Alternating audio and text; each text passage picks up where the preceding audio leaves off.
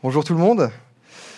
Bonjour, bonjour. Bon, c'est une première pour moi euh, ici euh, à l'église euh, Le Rivage, mais je souhaite à remercier bah, vous tous pour me donner en fait cette opportunité de pouvoir vous apporter ce message aujourd'hui. Alors c'est une première aussi en français, parce qu'en fait je reviens de deux ans de formation en Angleterre, où j'ai eu l'occasion de préparer des messages, mais exclusivement en anglais. Et donc là, normalement, ça devrait être plus facile. Et donc aujourd'hui, donc, nous avons ce texte. Mais avant d'aller plus loin, j'ai envie de vous raconter une, petite histoire me concernant. Alors avant, j'habitais en Alsace avec euh, ma femme Léa que vous avez vu chanter avant. On habitait en Alsace pendant quelques années et on avait un jardin. Et dans ce jardin, en fait, on avait un composteur.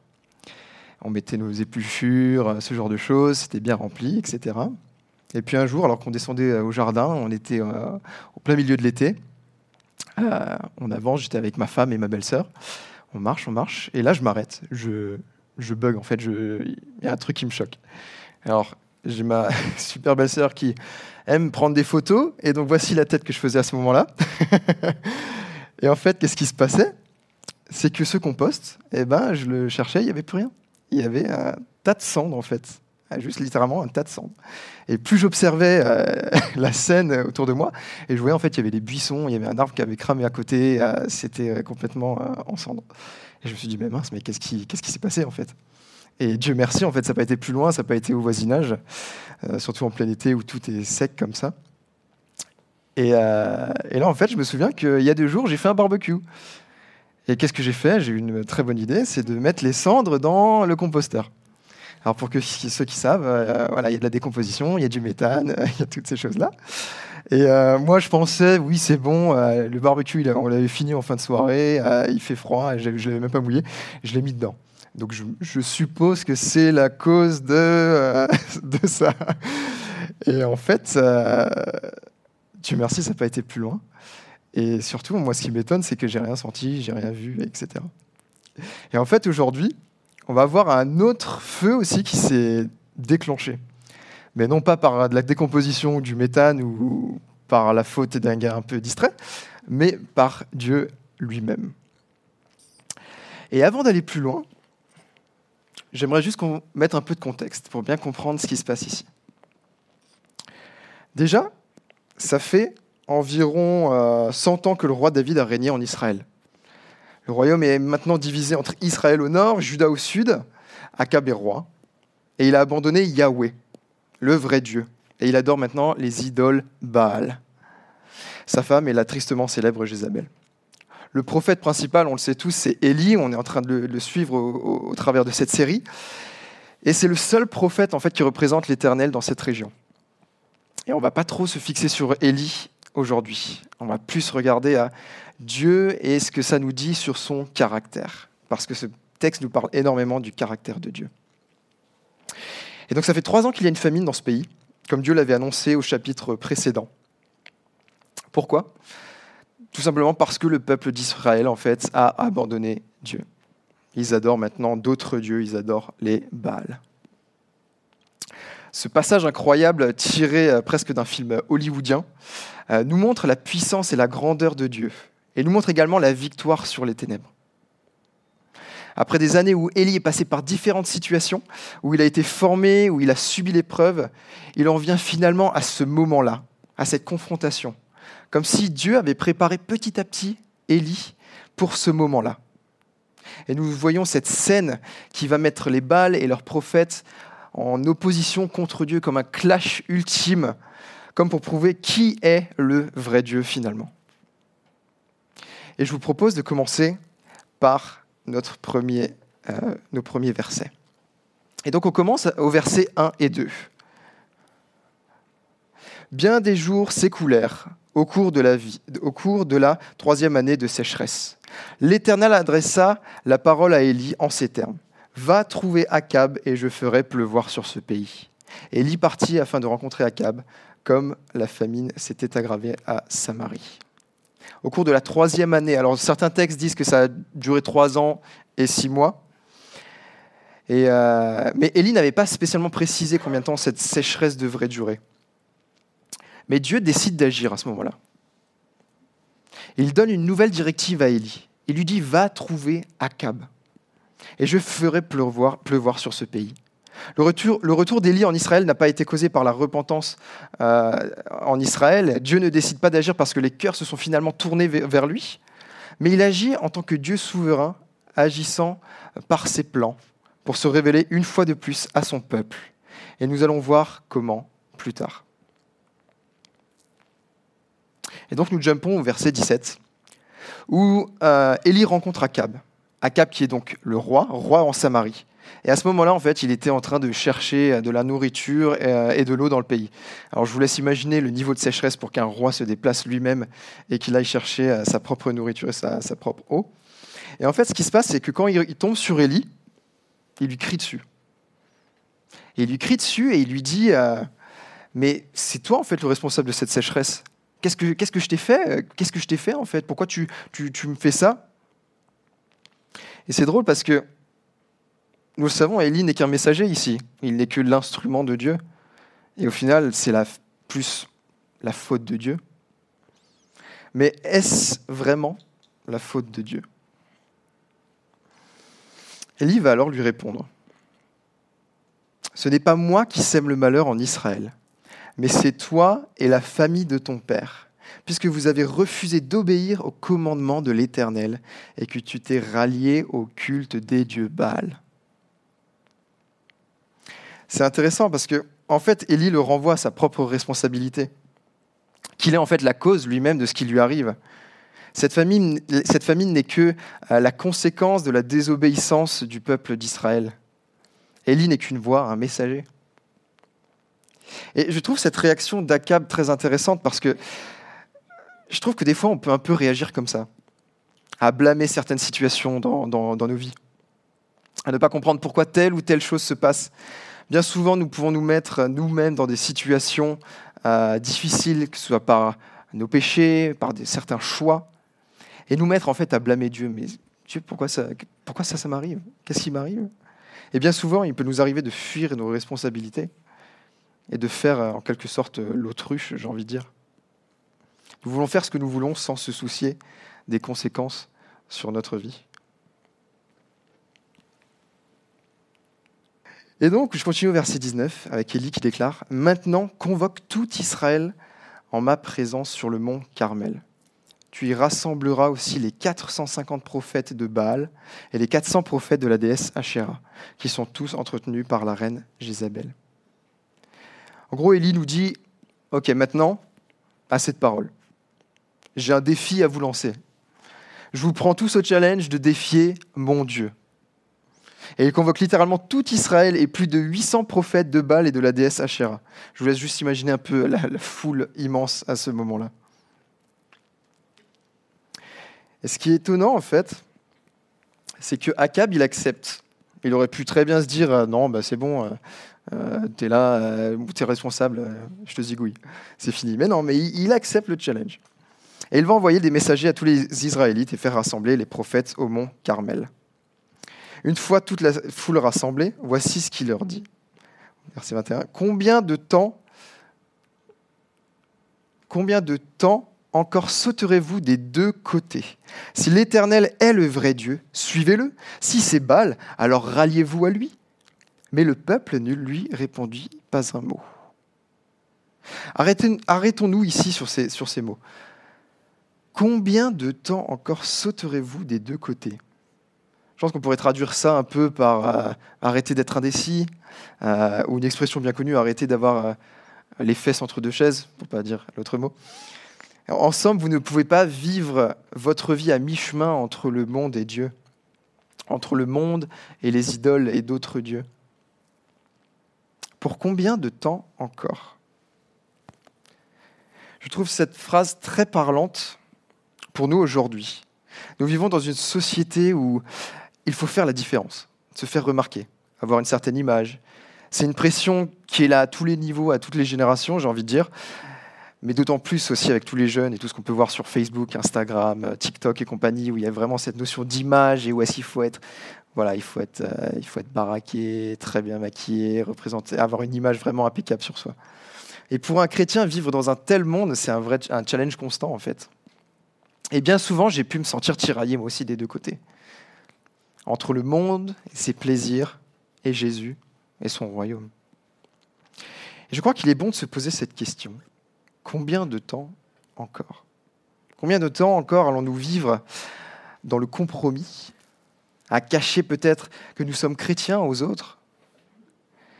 Peut-être parce que nous avons honte de cela, de dire des petits mensonges par-ci par-là pour, euh, se faire valoir, pour grimper un petit peu en position dans, dans la société où nous sommes, etc. Combien de fois nous cherchons à vivre notre propre vie et à nous en sortir par, par d'autres moyens? Nous mettons nos problèmes, nos désirs et nos espoirs dans d'autres choses, des choses, j'ai envie de dire, terrestres. Combien de temps serons-nous tiraillés entre le monde et Dieu? Et attention, ce que je veux dire ici, c'est pas euh, rejeter tout du monde. Euh, n'allez pas vous faire un ciné, euh, non, ne mangez pas de la bonne nourriture, n'écoutez pas de la musique du monde, etc. Ce que je veux dire par là, c'est que je veux vous inviter à, à ce qu'on puisse faire attention à où est notre cœur, où, où, notre cœur peut être. Où est-ce que nous mettons notre relation, euh, la relation que nous avons avec le monde avant, Est-ce que nous mettons la relation que nous avons avec le monde avant cette relation que nous avons avec Dieu? Combien de temps encore Ou combien si nous essayons de vivre notre vie, d'avoir du sens, des valeurs, de l'espoir sans Dieu, nous sauterons des deux côtés. Nous nous agiterons toute notre vie, en fait. Nos cœurs seront tiraillés, tiraillés. Et combien de temps voulons-nous vivre comme cela? Cette confrontation contre les prophètes était absolument indispensable. Ce peuple est celui de l'alliance de Dieu. Dieu s'est révélé maintes et maintes fois à ce peuple.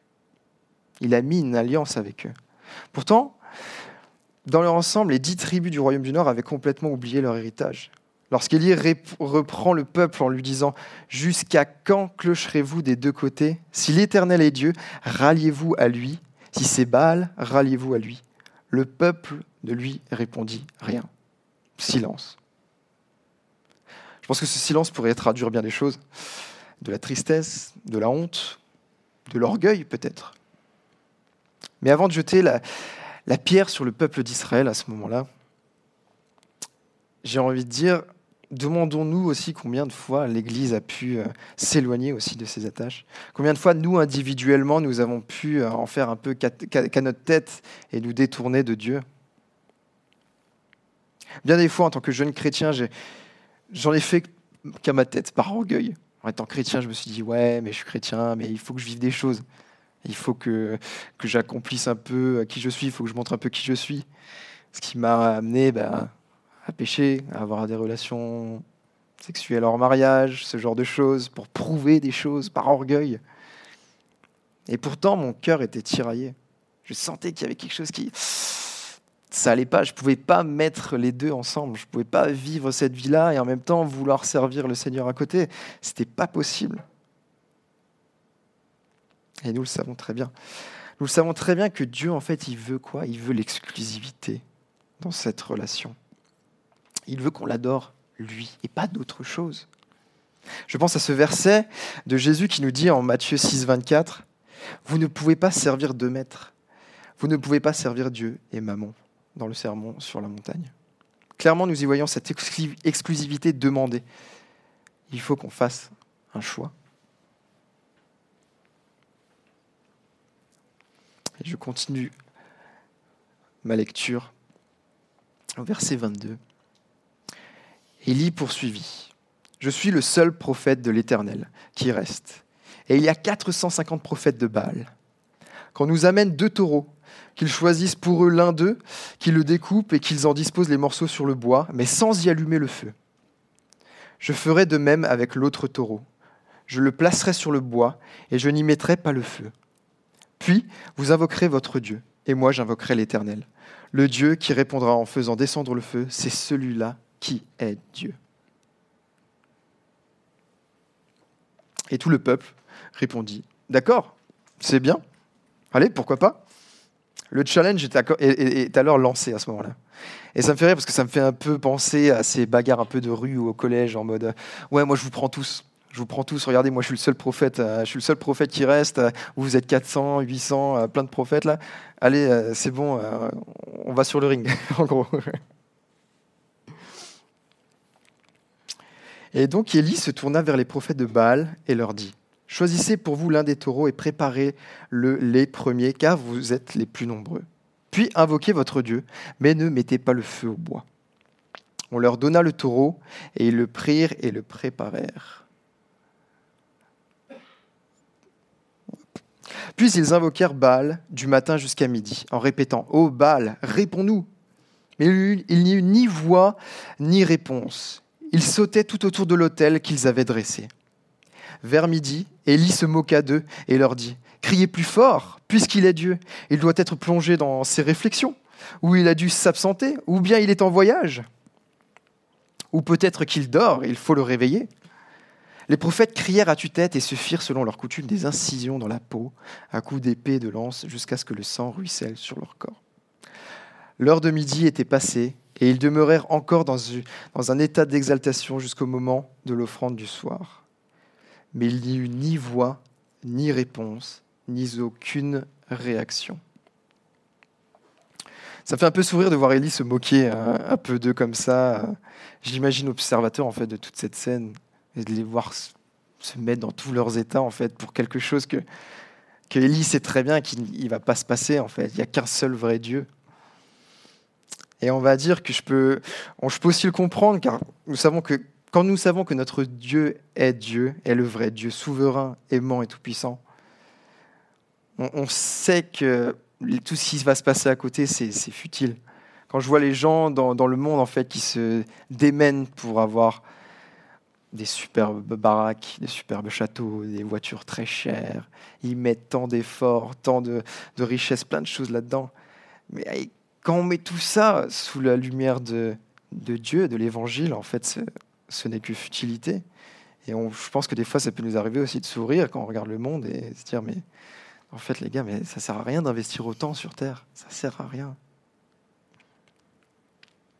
Et dans ce texte, le peuple, on l'a vu, il loue quoi? Il loue d'autres dieux et divinités. Entre autres, le dieu Baal, qui représente les saisons. Ce dieu représente les saisons, le feu, la foudre et les tempêtes. Mais quand je vois ces dieux Baal, j'ai envie de poser la question, mais qu'en est-il en fait de, de nous aujourd'hui? Et j'ai envie de poser cette question, quels sont les Baals dans nos cœurs? Nous le voyons autour de nous, le monde est en recherche constante de spiritualité. Nous en avons les exemples ici même à Aix-les-Bains avec le salon de la voyance et du bien-être, ce genre de choses et avec toutes ces personnes qui sont en recherche en fait de, du spirituel, horoscope, bonnes ondes, énergie, magnétisme, euh, et aussi tout ce qui est un petit peu euh, développement personnel. Alors je dis pas que le développement personnel est forcément une mauvaise chose, mais je crois qu'il y a un danger quand le développement personnel devient quelque chose où tu te dis, ouais, je peux me, en quelque sorte, je peux me soigner moi-même. Je n'ai pas besoin d'autre chose. Je n'ai pas besoin de, de Dieu en fait. J'ai, mais mon potentiel est en moi, je peux en gros, me réparer moi-même. Mais sans aller, voilà, sans aller aussi loin dans le côté euh, spi, comme on l'a vu, je pense qu'il y a aussi des petits balles dans nos vies aussi qui nous concernent, nous, peut-être en tant que chrétiens. Des choses qui, qui volent en fait notre cœur, qui volent notre cœur à Dieu, qui volent l'adoration due à notre Dieu. Et on en a déjà vu un petit peu avant, mais toute cette notion de désir, de succès, nos envies charnelles peuvent être des petits dieux dans nos vies. Je pense à plein de choses. Le sport, euh, la musculation, à un certain niveau, peut, un certain niveau d'obsession peut prendre la place de Dieu. Dieu cherche nos cœurs. Combien de fois, moi aussi, j'ai été tiraillé, il y a des choses qui ont pris la place de Dieu dans, ma vie. Quand j'étais plus jeune, je jouais aux jeux vidéo énormément. Des heures, des heures, des heures entières. J'avais tous mes amis euh, en ligne, euh, etc. Encore une fois, je dis pas que c'est une mauvaise chose, mais on va dire, moi, j'étais vraiment rentré dans une chose où c'était ma vie, en fait. Je mettais toute ma vie là-dedans. Je, me créais tout un monde là-dedans et je m'y perdais d'une certaine manière. Et ça, Je dirais pas que j'adorais, du coup, ces jeux vidéo-là, mais aller à l'église, aller euh, écouter un message, euh, si je me faisais une petite partie plutôt. Et si euh, je prenais du temps plutôt pour jouer avec mes amis, ce genre de choses. Et tout d'un coup, ça, ah, bah, ça volait mon cœur, en fait, d'une certaine manière. Et je, je veux vous dire, c'est que n'oublions pas que nous avons été rachetés, en fait. Nous avons été rachetés à un grand prix. Ce sont de vouloir nous comporter ou de rechercher notre joie et nos espoirs sur des choses qui sont euh, terrestres, mais regardons à Dieu. Revenons à notre texte et lisons encore ensemble ce qui se passe ici au verset 30. Alors Élie ordonna à tout le peuple, Approchez-vous de moi. Tout le peuple avança vers lui. Élie rétablit l'autel de l'Éternel qui avait été démoli, peut-être par les prophètes en sautillant, en gesticulant. Et à cet effet, il prit douze pierres, une pour chacune des tribus des descendants de Jacob, à qui l'Éternel avait déclaré Tu t'appelleras Israël. Cet autel, qui est composé en fait de douze pierres, représente le peuple. Ce n'est pas là pour rien, évidemment. Parce que ce qui va arriver à ces pierres dans un instant est absolument incroyable. C'est Pierre qui représente Israël, le nom donné à Jacob après qu'il ait lutté avec Dieu et l'ait emporté. Ce que nous voyons, c'est que Dieu n'oublie pas son peuple, qu'il fait les choses avec un but, avec un plan. Il est rétabli avec ses pierres un autel dédié à l'Éternel. Autour, il creusa une rigole, capable de contenir une trentaine de litres. Puis il disposa des bûches de bois sur l'autel, dépeça le taureau, plaça les morceaux de viande, les, morceaux de viande sur le bois, et ordonna remplissez quatre cruches d'eau et répandez-la sur l'holocauste et sur le bois. On fit ainsi. Faites-le encore une fois, ordonna-t-il. Ils le firent. Une troisième fois, et ils le firent une troisième fois. L'eau se répandit tout autour de l'autel et remplit la rigole. Alors non seulement nous avons ici donc Élie qui est contre une centaine de prophètes, mais maintenant nous avons le bois sec contre le bois mouillé, un taureau en offrande complètement sec et prêt à faire des bons rumsteaks grillés au barbecue, contre des morceaux de viande imbibés de flotte, des vraies éponges, et pour finir une tranchée tout autour remplie, euh, remplie d'eau. Ça me fait rire parce que j'ai l'impression que, Dieu, euh, il aime être euh, en désavantage, en fait, juste avant d'agir et de gagner haut la main. Ça me fait penser à Joseph en prison, juste avant qu'il ne dirige l'Égypte. Je pense à Gédéon avec ses pauvres 300 soldats qui gagnent contre une horde de Madianites. Je pense à Daniel dans la fosse au lion. Je pense à Jésus sur la croix. Et j'ai envie de dire, je pense aussi à l'Église en France. Je crois que Dieu aime être désavantagé juste avant de gagner. Les choses ont l'air de ah non, ça va pas marcher, ça va pas le faire, ça a l'air désespéré. Mais non, en fait, Dieu est là. Et Dieu a tout prévu, car rien n'est impossible à Dieu.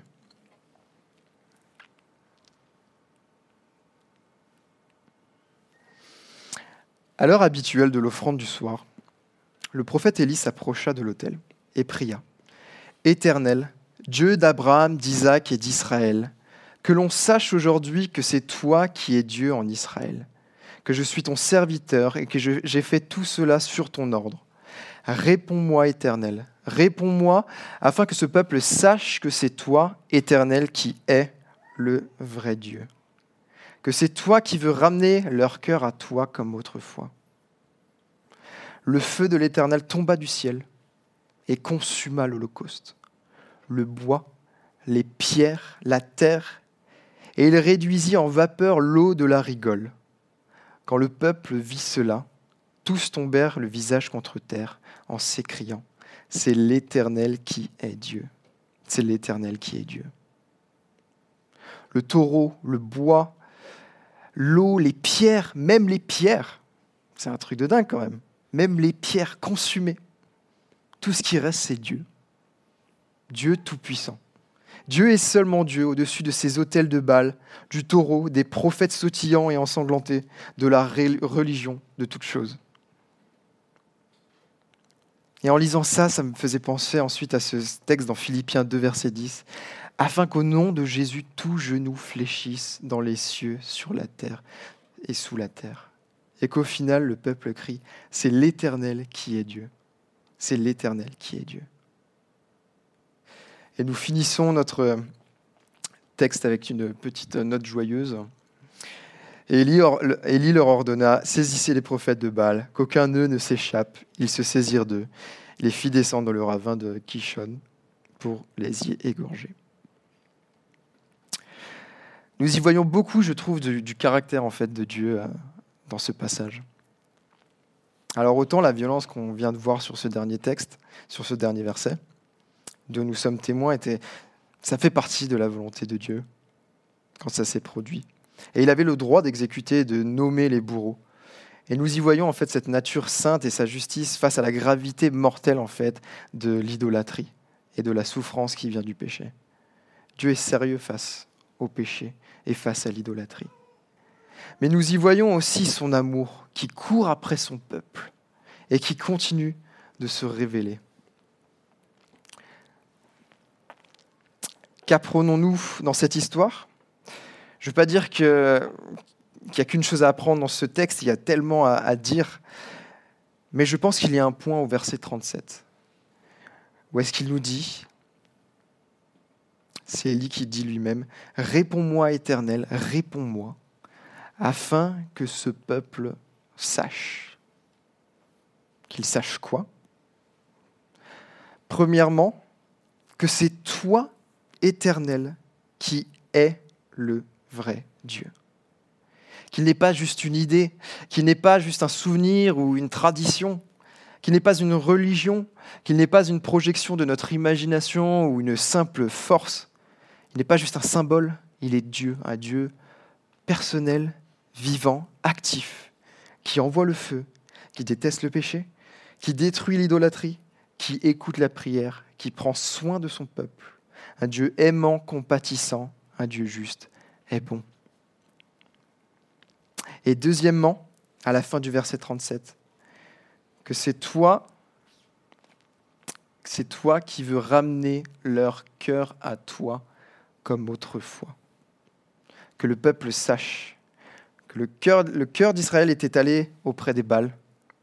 Le cœur avait leur cœur avait trahi Dieu. Ils ont méprisé, ils ont rabaissé, ils ont dévalorisé, ils ont aimé d'autres choses plus que Dieu.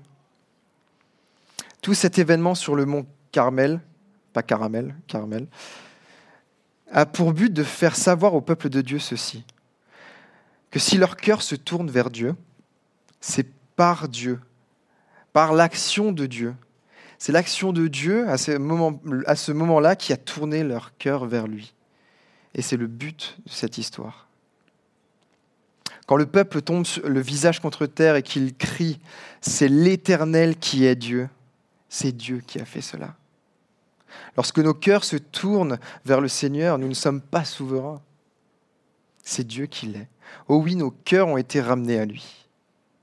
J'aime ce titre choisi euh, vous l'avez vu avant, euh, cuit à cœur. Je ne sais pas si il est juste après. Non. Cuit à cœur. Alors, c'est ma femme qui, me l'a trouvé.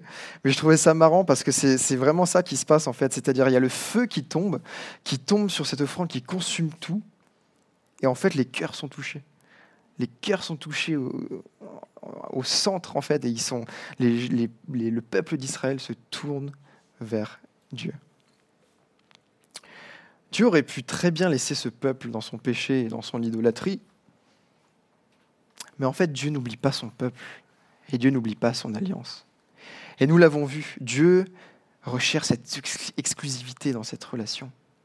Parce que Dieu ne tolère rien qui puisse s'éloigner, qui puisse éloigner son peuple de lui. Comprenons bien que s'éloigner de Dieu, c'est la mort. Rester avec Dieu, c'est notre bien. Et je ne dis pas cela pour semer la crainte euh, ou pour, pour, mettre de la peur dans, dans le cœur de chacun d'entre nous, mais pour montrer qu'il y a une réalité en fait dans cela. La raison de pourquoi il nous met en garde et qu'il veut nous conserver dans son alliance, c'est parce qu'il veut que nous ayons la vie, la vie éternelle avec lui. La condition des prophètes de Baal, telle est notre condition.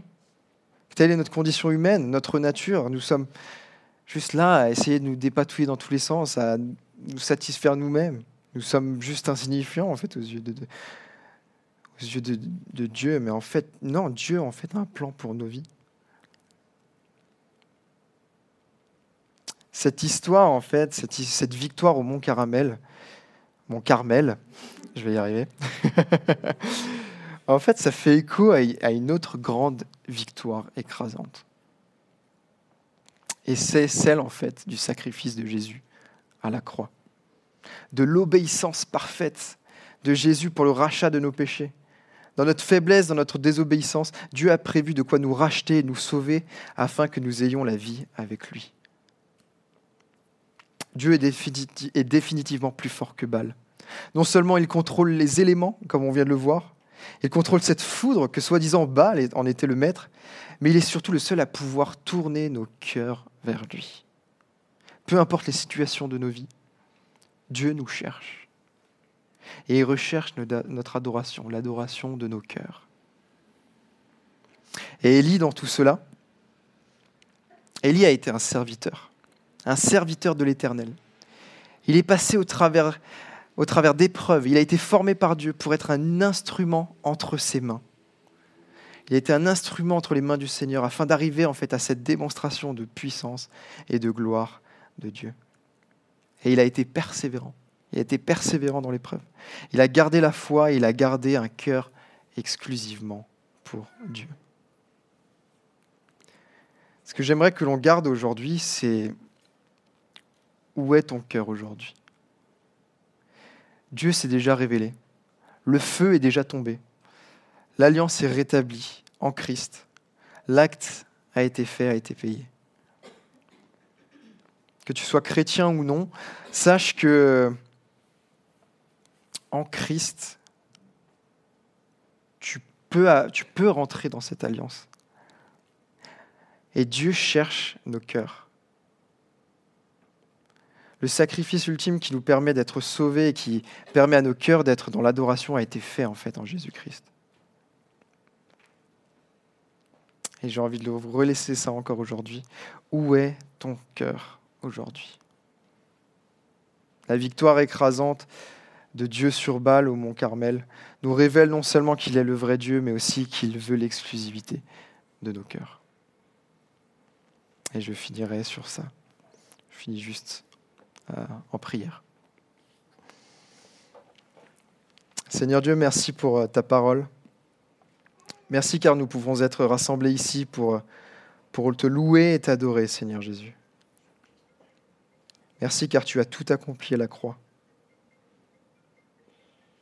Et merci Seigneur parce que nous voyons une fois de plus dans ce texte que tu es à la recherche de nos cœurs, que tu es à la recherche de ton peuple et que tu ne nous laisses pas tomber. Même si nous pouvons être désobéissants, même si nous pouvons être pécheurs, Seigneur Dieu, tu es à la recherche de nos cœurs. Je prie de continuer de nous parler jour après jour. Merci mon Dieu. Amen. Amen.